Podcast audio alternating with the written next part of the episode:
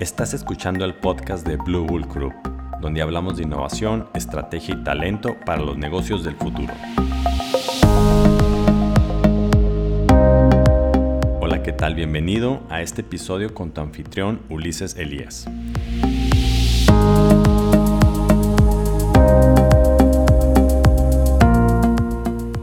En este episodio continuaremos con el tema de internacionalización.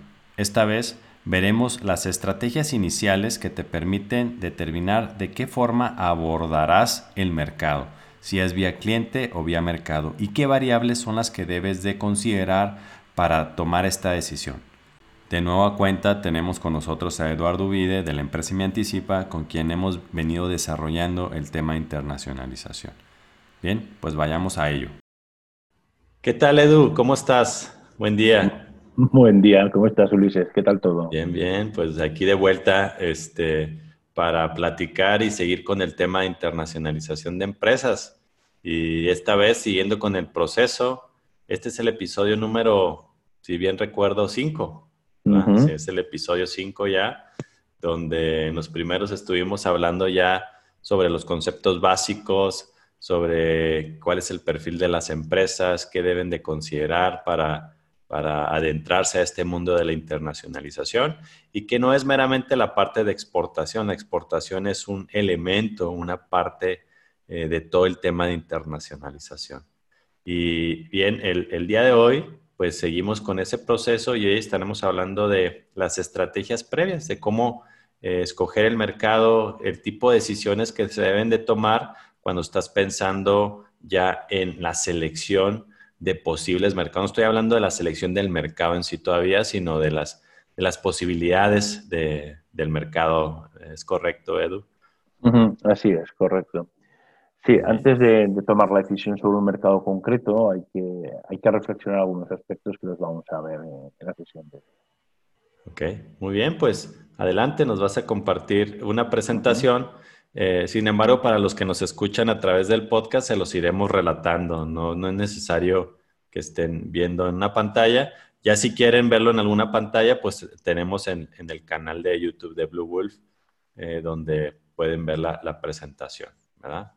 Pues platícanos, Edu, este, el diseño de la estrategia internacional. Bueno, eh, si, recordamos, en los anteriores eh, podcasts hemos estado revisando, como bien decía Ulises al principio, los diferentes pasos que vamos a recordar de una manera muy somera en, lo que sería un poco la, primera parte.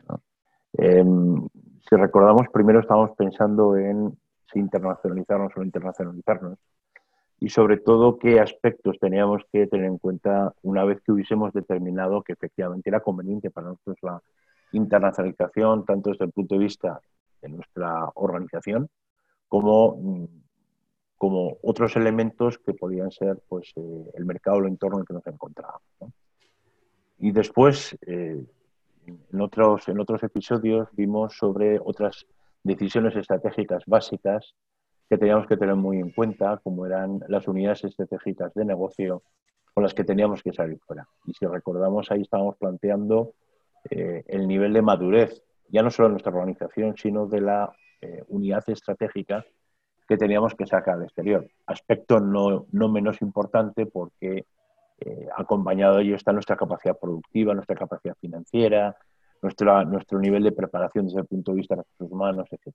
Bien, una vez que ya tenemos todo determinado, el siguiente paso que tiene que plantearse una organización es fundamentalmente diseñar una estrategia.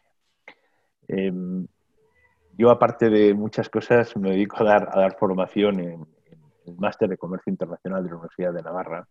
Y una de las cosas que siempre eh, transmito a mis alumnos es eh, cuando me preguntan, bueno, ¿qué es, un, ¿qué es un objetivo, qué es una estrategia y qué es un plan de acción? ¿no?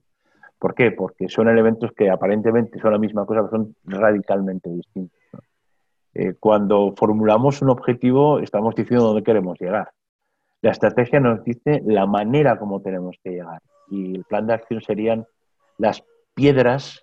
Yo siempre pongo el símil de si tenemos que cruzar un río, eh, tenemos que, ver por qué camino, qué piedras tendríamos que ir saltando para llegar a la otra orilla. ¿no? La otra orilla sería el objetivo, La estrategia sería la selección del camino que vamos a llevar para cruzar el río y finalmente las piedras sería ese plan de acción, ¿no? es decir, esos pequeños hitos que tenemos que marcar. dicho de esta manera, esto es un poco lo que corresponde eh, planificar en este momento. Eh, por eso tenemos dos aspectos muy importantes en el diseño de la estrategia, que obviamente después hay que ir vistiéndolo eh, con otros aspectos pues, quizás más accesorios, pero básicamente tenemos que decidir qué vía de acceso vamos a utilizar. respecto a esto tenemos pues, bueno, dos líneas o dos, dos decisiones básicas y van a depender de muchísimos aspectos que vamos a tratar. Pero yo puedo optar por salir o por internacionalizarme a través de una vía mercado o puedo eh, decidir internacionalizarme diseñar una estrategia eh, internacional a través de vía cliente. Eh, ¿En qué sentido? Pues en que la opción por una o por otra mm, nos va a cambiar radicalmente nuestra forma de acudir al mercado. Veamos en detalle estos aspectos. Bueno, cuando nosotros estábamos, estábamos comentando eh, que, ya hemos decidido que nos vamos a internacionalizar, hay una serie de pasos que tenemos que tener en cuenta desde el punto de vista del diseño de la estrategia internacional. Estábamos comentando que nosotros hemos hecho el análisis de nuestra organización y además hemos determinado nuestra capacidad y sobre todo qué unidad estratégica de negocio vamos a sacar al exterior. Y esto nos lleva a dar cinco pasos fundamentales. El primero es el establecimiento de punto de partida, es decir, eh, ¿en qué momento está nuestra organización? Porque a partir de ahí vamos a tener que construir con los recursos que tenemos y diseñar o intentar eh, obtener aquellos que no tengamos. E, este aspecto es importante porque si no lo hacemos de esta manera, probablemente eh, todos los elementos que hemos estado previamente trabajando con nuestra organización, pues no los tenemos contemplados. Por eso hablamos de un segundo paso, es qué vía de acceso voy a, determinar. Y ahí nos vamos a la posición o de vía cliente o de vía mercado. Y veremos las diferencias eh, a lo largo de la sesión de hoy, veremos las diferencias que hay en optar por una o por otra. Una vez que hemos determinado qué vías de acceso tenemos, ya será cuando tengamos que definir eh, qué estrategia de mercado vamos a llevar. No va a tener nada que ver si nosotros nos dirigimos hacia la vía cliente donde probablemente eso va a implicar que tenemos que tener una relación directa con el cliente va a condicionar casi todas las acciones que hagamos después, ¿de acuerdo? O a que optemos por una eh, vía mercado donde nuestro planteamiento se va a centrar mucho más en un área geográfica y nos va a obligar a diseñar eh, tanto la estrategia de acceso como un conjunto de elementos que permitan que eh, nuestra actividad se pueda concretar de una manera clara en ese mercado. Bien, una vez que está definido esto, eh, el siguiente paso es la estrategia de acceso al mercado. Es decir, de qué manera vamos a entrar ahí. Esto lo veremos en siguientes sesiones, pero eh, normalmente una estrategia de acceso es nuevamente una decisión muy estratégica, que tenemos que pensar que en ocasiones eh, nos va a condicionar en los próximos años.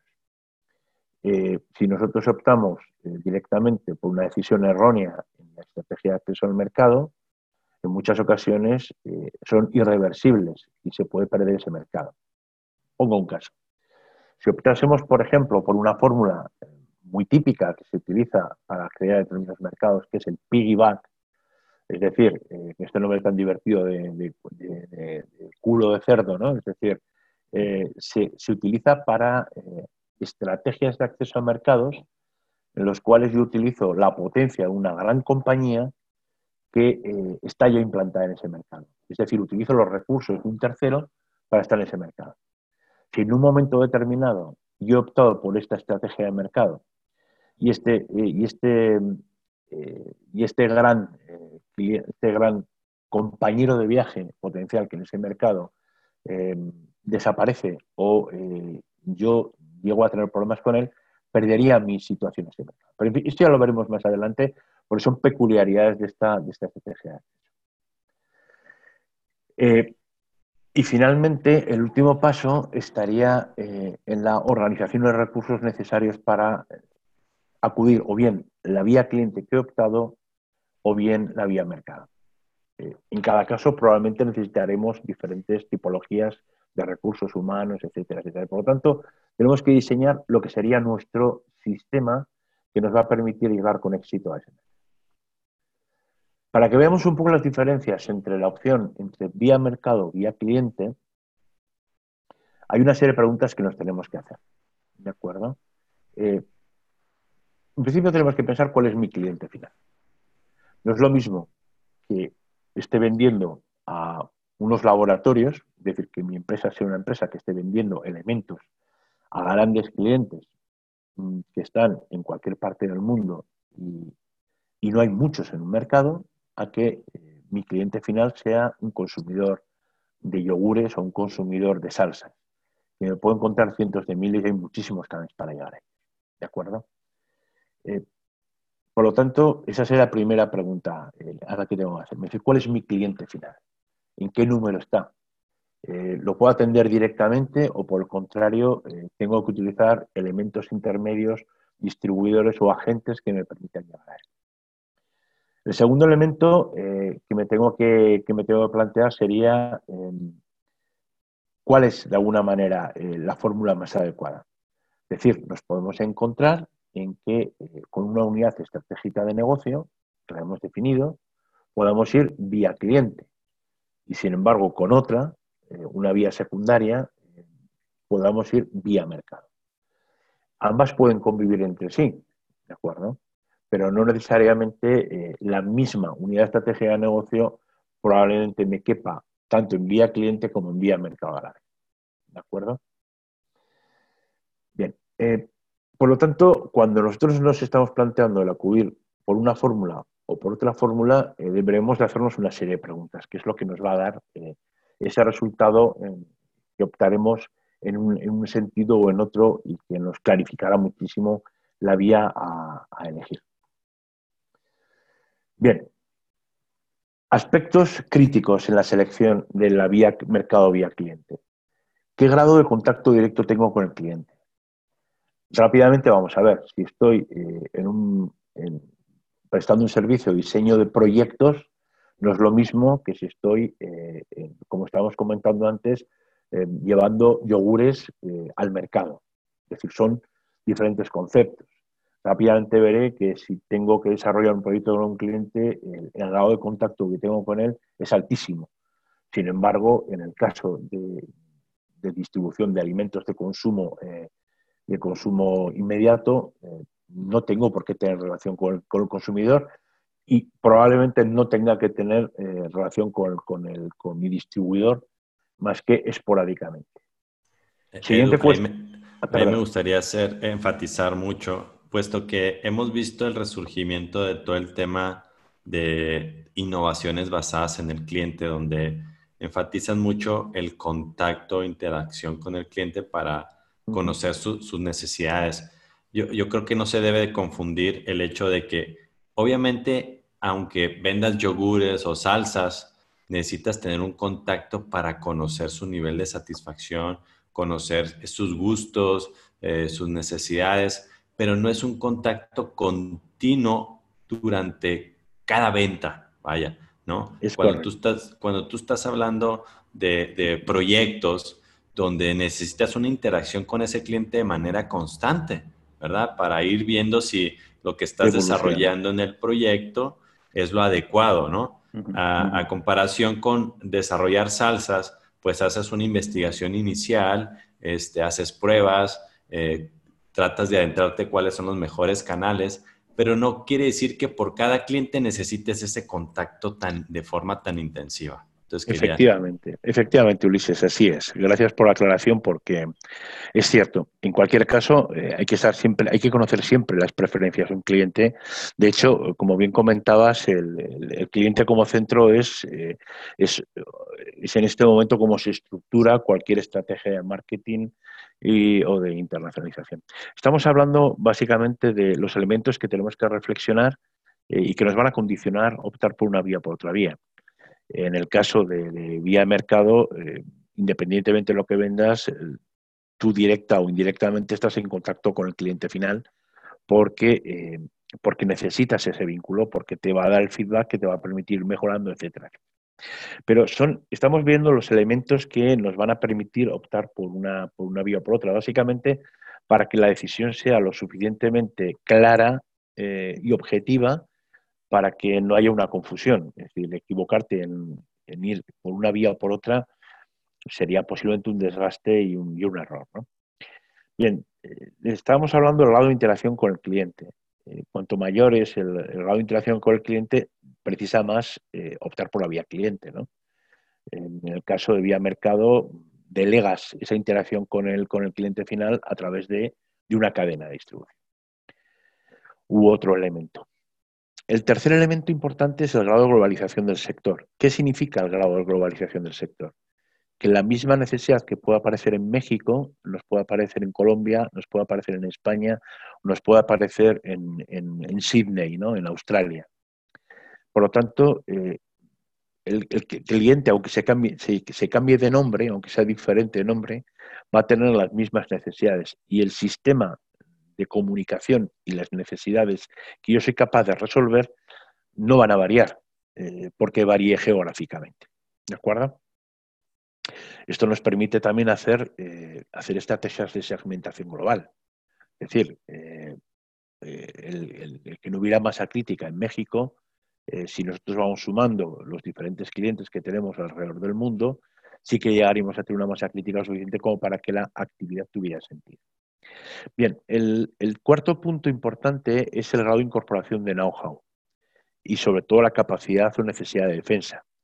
Es decir, si yo no soy capaz o no puedo defender el know-how de mi producto a través de patentes, necesito claramente estar en relación directa con el cliente final.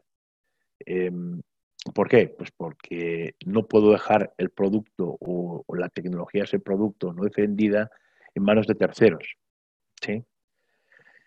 El, quinto punto sería la complejidad técnica del producto o servicio. Cuanto más complejo es el producto o servicio que estoy llevando al mercado, más necesita eh, una conexión directa con lo que sería el cliente final, el cliente decisor. Esto lo vemos eh, claramente en, bueno, pues en un montón de, en un montón de, productos, eh, sobre todo aquellos son muy sofisticados, de mucho nivel, donde o bien la prestación que implica o la relación que implica con el cliente final es muy precisa respecto a los elementos técnicos que hay que ir resolviendo y que probablemente no se pueden derivar a un tercero porque o le cuentas demasiadas cosas, por lo tanto sabe y te puede y te puede generar una competencia no deseada, o bien porque es incapaz de transmitirlo porque no tiene los conocimientos técnicos suficientes para transmitirlo y está en el core probablemente del negocio. Bien, el sexto elemento estaría relacionado con el número total de clientes potenciales.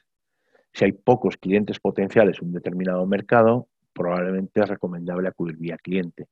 Si por el contrario hay muchísimos clientes potenciales en un mercado, merece la pena que estructuremos un sistema de aproximación vía mercado. Distribución, agentes, etcétera, etcétera, etcétera. ¿De acuerdo? Otro aspecto que nos determina también eh, la opción de vía mercado vía cliente es la internacionalización, inversa. Es decir, el hecho de que en lugar de ir yo a acercarme al mercado, es traer el mercado a mi organización. De manera que eh, o nos conozcan. Esto es muy típico, eh, creo que lo hemos comentado algunas veces, Ulises, sobre todo en aquellos productos o servicios que necesito traer gente, no sé, desde un parque de atracciones yo creo que cualquier parque de atracciones está desarrollando internacionalización inversa permanentemente. ¿no? O lo que puede ser eh, la prestación de servicios hoteleros. ¿no?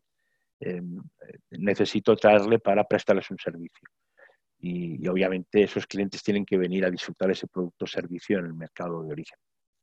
Y finalmente, el otro aspecto importante eh, que ya nos determinaría y nos perfilaría claramente en función de las respuestas que tuviésemos a con estos puntos es el poder de compra y fuerza de los clientes. Cuanto mayor es un cliente, cuanto mayor poder de compra tiene un cliente, más recomendable es la vía cliente. Lo vemos en el sector de automoción, eh, donde claramente eh, tenemos, en total en el mundo tendremos 10 10 eh, eh, stakeholders eh, que están dominando y que las necesidades van a ser muy parecidas y que tienen muchísima posición de fuerza, hasta el punto de que me marcan qué quieren que produzca, cómo quieren que lo produzca, con qué tiempos, con qué calidades, etcétera, etcétera, etcétera. No sé, yo creo que, más o menos está, están claros las, las, las, las diferencias, ¿no? ¿Sí? sí, y esto, estas son las variables que se tienen que medir y se tienen que valorar para decidir si es vía cliente o vía mercado, ¿no? O sea, esto es lo que tú estás mostrando y como lo comentabas, entre más complejo sea un producto, pues debemos tener mayor contacto con el cliente, por lo tanto sería vía cliente. Entre menos complejo sea un producto, por lo tanto, este, la estrategia puede ser más vía mercado. ¿Tiene algún peso alguna de estas variables en comparación entre ellas mismas que digas tú, sí, no, mi producto no es muy complejo, sin embargo, pues este, el poder de compra del, comprador pues es muy alto, ¿no? O sea, ¿cuál debemos de poner más hacia arriba, más hacia abajo? Bueno, todas tienen, eh, a ver, esto es un pequeño, o sea, hay muchas más variables, ¿no? Eh, en su conjunto estas variables lo que sí que hay una ponderación, pero prácticamente van más bien un poco por capítulos, ¿no? Es decir, estaríamos primero eh, estaríamos un poco la relación con el cliente, después la relación con el mercado, después sobre el producto, es decir, serían como apartados. Lo que pasa es que, bueno, he seleccionado aquí unas que me parecían especialmente relevantes para que se entendiera eh, las dos opciones, eh, pero claramente, bueno, pues sí que tiene una ponderación. Es decir, en muchas ocasiones el grado de contacto con el cliente no es de 10, es de 6 o de 5, ¿no? Y sin embargo, el poder de fuerza de compra de los clientes es muy alto, diríamos, son 10. Y al final vamos a tener una puntuación que nos va a orientar claramente hacia un sitio o hacia otro. Pero sobre todo yo creo que la gran importancia de esta metodología o, este, esta forma de, esta parrilla, por así decirlo, de decisión, es que nos hace pensar eh, y nos hace situarnos muy bien como organización y lo que estamos ofreciendo al mercado en, una balanza, en una parte de la balanza. ¿no? ¿Sí? Bueno, eh, continuamos, eh, ya veríamos un poco la, cuándo vía mercado, cuándo vía cliente, veamos un poco las diferentes alternativas eh, que nos aparecen por la vía cliente. ¿De acuerdo? Bueno, al final, eh, pues eh, estas son algunas las, de, las, posibles alternativas de la estrategia vía cliente. Es decir, si nosotros estaríamos estuviésemos perdón, orientados a vía cliente, pues básicamente nos encontraríamos trading virtual. Es decir, es una, es una fórmula cada vez más extendida que nos permite eh, llegar a determinados, es decir, trabajar en proveedurías de clientes de determinado tamaño, eh, etcétera, o bien los PLCs, ¿no? proyectos, licitaciones y concursos, donde cada vez se produce una mayor especialización. Hay muchas empresas, que es un tema que tenemos que hablar un día, que me parece tremendamente interesante, que están especializadas en, licitaciones para organismos multilaterales, no sé, ONU, eh, es un grandísimo comprador, la OTAN es una grandísima compradora como organización. Eh, UNESCO es, es decir, hay muchísimos organismos multilaterales que están continuamente sacando licitaciones y hay muchas empresas que están especializadas en ello, que compran desde tornillos de métrica 4 hasta grandes proyectos de ingeniería para resolver un abastecimiento de aguas en, yo qué sé, en, en Jutlandia. ¿sí? El negocio virtual es, otro, es otra de las alternativas de cliente, es decir, independientemente de que sea una pequeña tienda, que sea un, a que sea un macro sistema de, eh, venta. ¿Por qué? Porque hemos sido capaces de eh, hacer una segmentación global. Y aunque haya cuatro clientes en España y dos en México, en el conjunto global del mundo hay dos millones de potenciales compradores. Eh, y finalmente todas aquellas que necesiten un contacto directo con el cliente. Estas son un poco las alternativas que nos lleva eh, a la vía cliente. ¿De acuerdo? Eh, bien. Y por otro lado, ¿querías comentar algo, Ulises? Está perfecto, no, muy bien. Vale, sí. Y por otro lado, si por el contrario optásemos por la vía mercado, bueno, pues tenemos aquí dos decisiones eh, importantes que las que profundizaremos, que profundizaremos más en ellas en siguientes sesiones. Por un lado, eh, la primera pregunta nos tenemos que hacer es en cuántos mercados debemos de estar. Eh, no podemos estar en todos. Una razón de, economía y de, capacidad financiera organizativa. ¿no? Y, la, y la cuestión que nos aparece eh, eh, a continuación es decir, bueno, podemos estar en pocos mercados o en muchos, pero sobre todo en qué mercados podemos estar. Por lo tanto, son dos decisiones que las vamos a encontrar. Vamos a hablar eh, desde el punto de vista de la estrategia de concentración diversificación y hablaremos en el futuro de filtros que necesitamos incorporar para seleccionar el mercado. Respecto a los cuantos mercados, la siguiente cuestión es si nos vamos a concentrar nos vamos a diversificar. Es decir, si necesitamos por nuestro tipo de producto o servicio que estamos prestando eh, acudir a pocos mercados o a un solo mercado, en cuyo caso optaríamos por una estrategia de concentración, ¿sí? O por el contrario, eh, bueno, podemos estar en varios mercados a la vez. Eh, ¿Por qué? Pues porque tenemos capacidad o bien porque nuestro producto nos lo permite o nuestra organización nos lo permite. En cuyo caso optaríamos por una estrategia de diversificación. ¿Sí? ¿Qué implica? Eh, ¿Por qué opto por la estrategia de concentración o de diversificación? Pues hay muchos factores, como en todo. ¿no? Eh, si yo opto por la concentración, probablemente es porque necesito un mayor control o, mucho control sobre el mercado. Significa que si yo tengo que desgastarme por cada mercado teniendo una organización eh, excesiva, donde tengo que controlar las ventas, tengo que controlar mis competidores, tengo obviamente tendré que acudir a la concentración o por un problema de costes, como estábamos comentando, ¿no? El hecho de que, bueno, pues eh, cada mercado tiene unos costes añadidos de administración, de distribución, de logística, de fuerza de ventas, etcétera, etcétera, que me, que me puede desgastar financieramente también. Y puede haber otro aspecto importante que me pueda hacer ir hacia la concentración o la distribución. Si conozco muy bien el mercado, es preferir una concentración. Si por el contrario no conozco muy bien el mercado, significa que puedo tener fallos o errores que me cuesten perder el mercado. Por lo tanto, es quizás recomendable la diversificación. Bien, ¿qué ocurre por lo tanto si opto por la diversificación?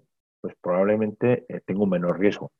Si yo concentro, es lo que en España, no sé, en México que también se utiliza, ¿no? Si pongo todos los huevos en la misma cesta, eh, pues bueno, eh, tengo más capacidad o tengo más posibilidades de, si pierdo el mercado, perderlo todo. Si por el contrario tengo los huevos en varias cestas, pues aunque una cesta la pierda, tengo otras cestas.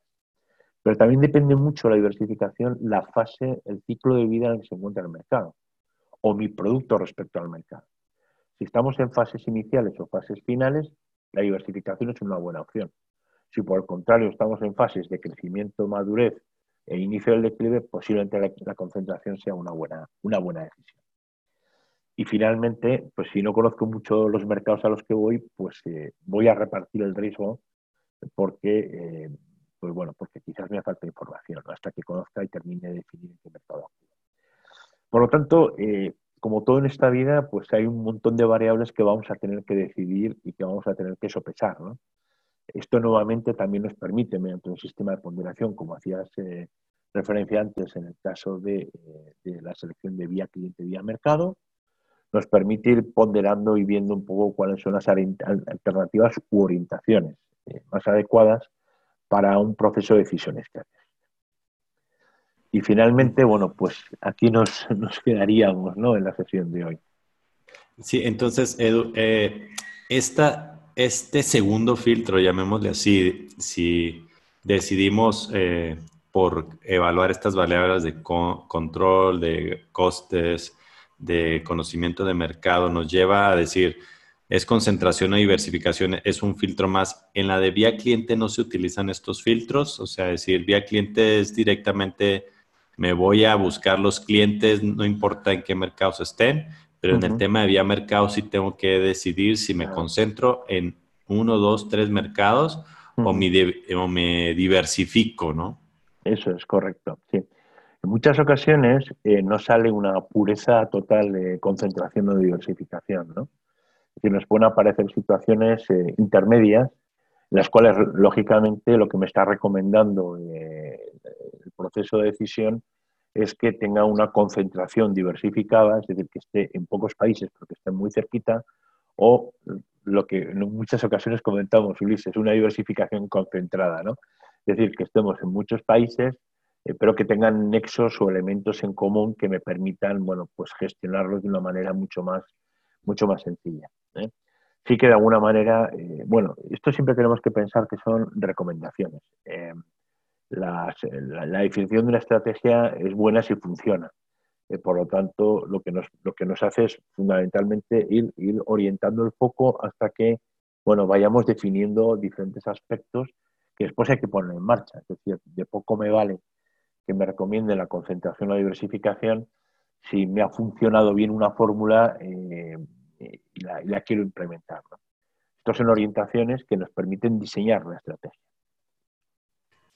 No, muy bien, sí. De hecho, eh, todo esto es un proceso exploratorio, vaya, exploratorio con inteligencia, porque en cada fase del proceso de internacionalización vas evaluando y analizando variables, obviamente con información, con eh, conocimiento, con experimentación, y esto te da pie a ir seleccionando lo que consideras la mejor estrategia pero no es infalible, como bien comentas. O sea, bien podemos eh, en nuestro análisis decir es vía mercado, vía concentración, y cuando empiezas a, adentrarte más en ese mercado en el que decidiste concentrarte, pues vas descubriendo que a lo mejor no era ese, ¿verdad? Entonces empiezas a hacer pivoteos, pivoteos sobre qué otros mercados, si continúas con la concentración o, o tiendes a la diversificación, ¿no? Entonces, como bien dices, es como toda estrategia, toda estrategia la haces pensando que es la mejor, sin embargo, pues eh, puede fallar, ¿verdad? Así es, así es. Bueno, como, como se puede ver en la parte derecha de la, de la transparencia, eh, aparece, bueno, la siguiente pregunta, ¿no? Que es un poco la que intentaremos responder en los próximos días, ¿no? ¿En qué mercados? Eh, y para eso sí que tenemos que, ahí sí que empezamos a trabajar, como bien decías antes, con inteligencia de mercado, ¿no? Tenemos que trabajar con mucha información eh, porque eh, a lo mejor lo que nos interesa saber es, ya lo veremos en detenimiento, si hay un determinado competidor, si hay una determinada tecnología, si hay una determinada forma de compra, lo cual, eh, bueno, pues requiere una verticalización que nos permita efectivamente desechar aquellos mercados que a lo mejor no están a la altura tecnológica de lo que yo estoy ofreciendo o son mercados que por su complejidad o morosidad, etcétera, etcétera, etcétera, pues bueno, no sean atractivos para que nosotros estemos. Muy bien, excelente. Pues hemos avanzado en el proceso de internacionalización esta vez, eh, haciendo unas ah, ah, evaluaciones previas de cuál debería ser la estrategia más ad hoc para tu producto, para el tipo de demanda que en este caso se refería a si es vía cliente, vía mercado. Evaluamos algunas de las variables que debes de considerar para, para decidir en cuál de estas dos vías es, la mejor. Y dentro de, la vía mercado, pues meter el filtro si es vía concentración o diversificación. En el siguiente episodio, como comenta Edu, pues estaremos viendo ya la parte de evaluar el mercado, los mercados en sí con inteligencia, ya ver un poco más de números, cómo hacer el análisis de la demanda eh, y del tipo de productos que están ofertando, etcétera, ¿no? Así es, Edu. Así es, pues muchísimas gracias, como siempre. No, pues muchas gracias y pues esperemos que nos eh, escuchen y nos escuchen en el siguiente episodio y que esté siendo de valor para todos ustedes. Muchas gracias, Edu. Encantado.